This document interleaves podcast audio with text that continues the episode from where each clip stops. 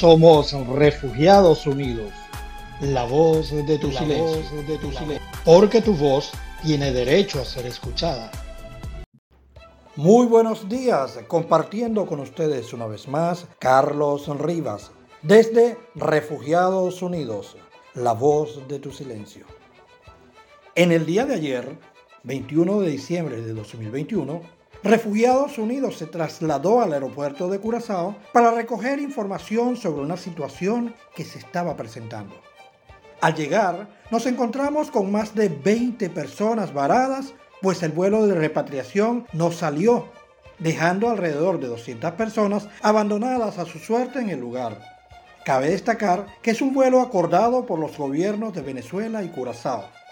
Pudimos conocer de un comunicado del INAC del día 18 el INAC es la institución del gobierno venezolano que autoriza el aterrizaje de los vuelos. Esa comunicación autoriza vuelos de una corta lista de países entre los que no está Curazao a aterrizar en Venezuela. Pero entendemos también que el acuerdo de los vuelos humanitarios no cae bajo lo expresado en el comunicado, sino que se trataría de una excepción. En todo caso, para que la aerolínea tomara esa decisión, debió recibir una notificación oficial de la cual no informó a los pasajeros, sino que simplemente les habría quitado los pasaportes y pedido que abandonaran las instalaciones. Suponemos que hay una responsabilidad compartida entre los gobiernos de Curazao y Venezuela, este último representado por el consulado, por lo siguiente. No entendemos cómo es que el gobierno de Curazao sabe de la presencia de alrededor de 200 personas en situación de abandono en el aeropuerto y que no se haya trasladado ninguna autoridad a conocer su situación y ver cómo podían ayudar a resolver. Porque suponemos que las autoridades del aeropuerto debieron haber llamado al gobierno de Curazao para informarles lo que estaba sucediendo. Por su parte, el Consulado de Venezuela, que debe velar por los venezolanos en la isla, no hizo acto de presencia y ni siquiera una llamada para conocer la situación de los venezolanos que allí se encontraban.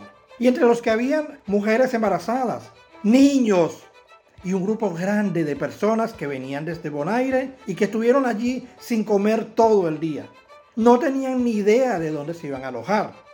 Organizaciones como Human Rights Defense y Benex Curazao entre otras, además de algunos ciudadanos, hicieron actos de presencia para llevarles algo de comer. Entre todos, lograron resolver la situación del momento. Pongo resolver entre comillas, porque cualquier solución pasa por la garantía de que cada uno de ellos estará antes del 24 reunido con sus familiares en Venezuela. Algunas de estas personas manifestaron que regresaban a pesar de la situación de Venezuela porque no habían conseguido legalizar su estadía antes de que vence el plazo del programa de integración responsable y prefieren irse que andar escondiéndose de las cacerías también entre comillas, de indocumentados por parte de las autoridades de migración. Entre los problemas a resolver está el hecho de que la prueba del COVID exigida para viajar está por vencerse y se necesita tanto de una exoneración del costo de la misma como de una movilización especial para garantizar que todos puedan hacerse la prueba y que además los resultados los recibirían lo más pronto posible. Resolver el problema de alojamiento y comida en caso de que tuvieran que quedarse un día más.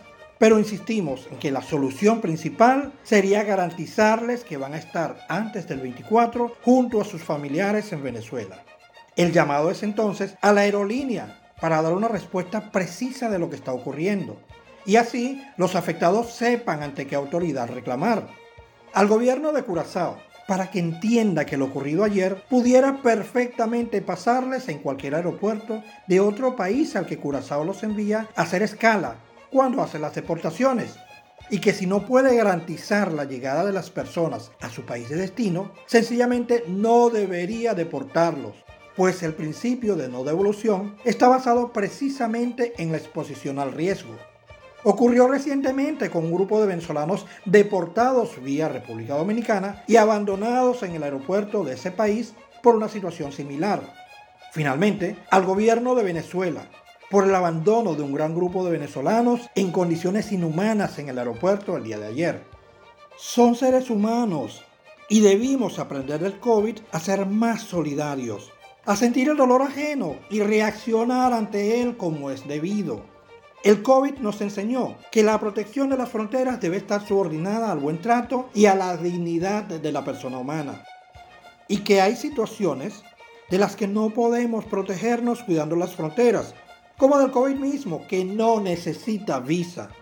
Las personas deben ser tratadas como seres humanos, como es debido, especialmente por las autoridades.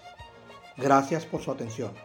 Carlos Rivas desde Refugiados Unidos, la voz de tu silencio, porque tu voz tiene derecho a ser escuchada.